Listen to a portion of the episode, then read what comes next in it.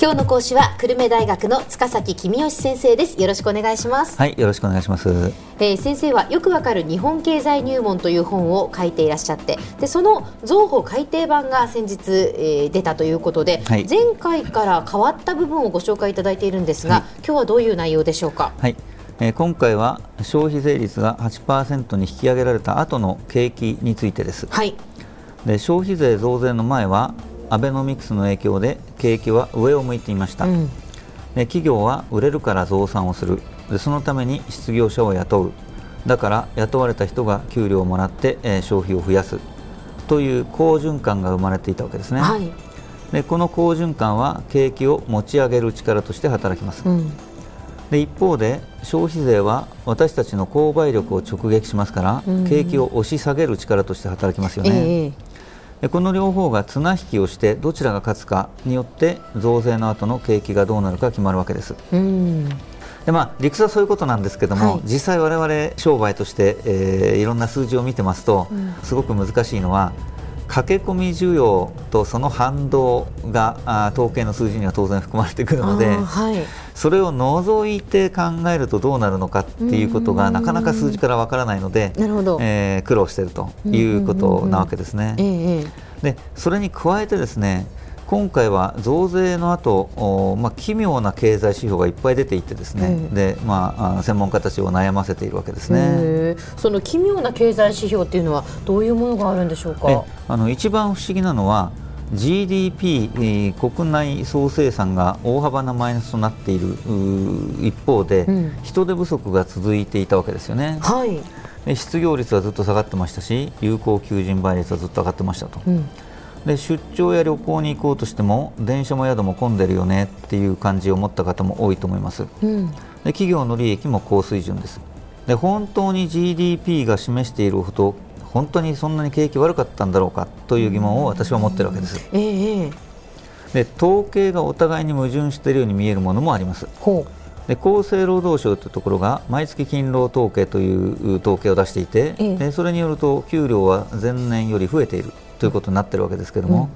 うん、家計調査という調査によると収入が前年より減っているわけですね。これはどういうことですか、えー、あの私はですね、えー、この家計調査はあのサンプルですからあ家計調査の対象として選ばれた家計がたまたま今年はああんまり収入が多くない家計が多かったんだろうなということだと思ってます。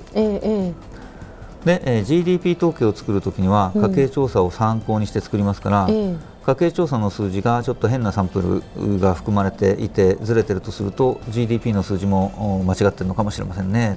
まあ、こんなこともあって、はい、消費税が増税されてから専門家の間でも景気に対する見方が大きく分かれてさまざまな論争が行われていました、はい、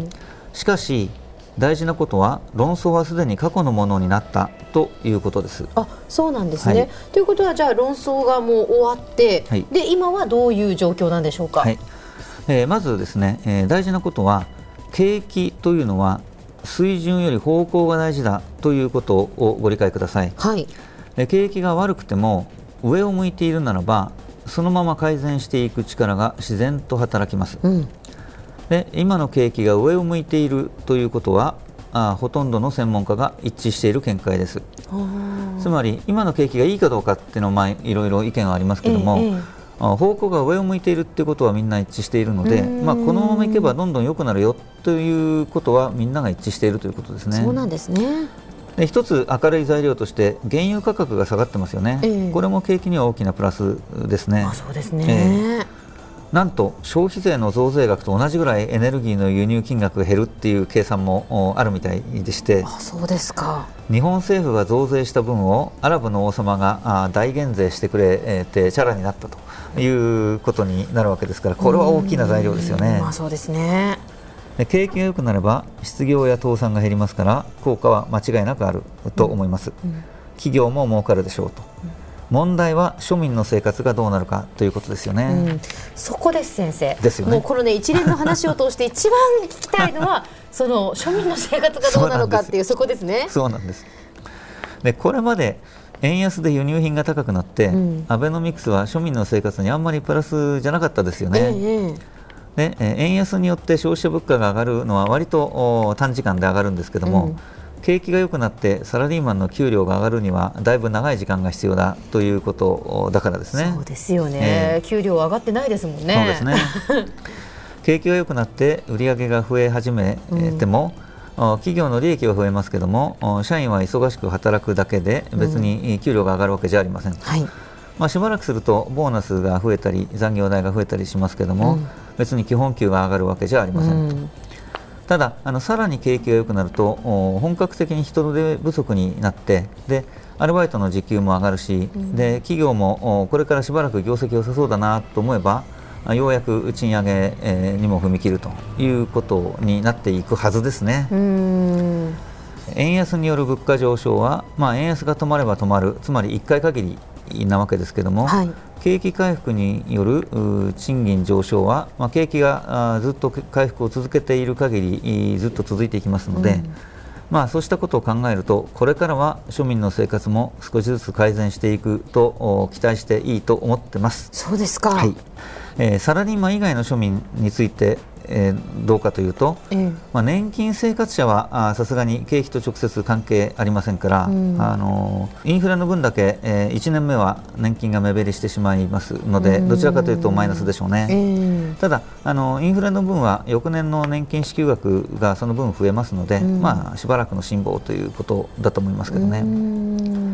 で中小企業の方は景気が良くなれば利益増えますから、まあ、業種にもよるでしょうけども景気の回復によって生活は良くなっていくと期待していいと思います。そうですか、まあ、全体として、えー、庶民の生活もしばらく待ってればよくななるので、えー、期待しててくださいということですね。じゃあもうちょっと辛抱して今どう乗り切るか、はい、っていうことなんでしょうかね、はい、ね。では先生今日のまとめをお願いします。はい。アベノミクスで景気は回復軌道に乗りました。消費増税後一時的に景気が落ち込みましたがその後再び景気は上を向いています景気は一度上を向くとそのまま回復を続ける性質があるので今後の景気は回復を続け庶民の生活も少しずつ楽になっていくと期待されます。今日の講師は久留米大学の塚崎君吉先生でした。どうもありがとうございました。はいありがとうございました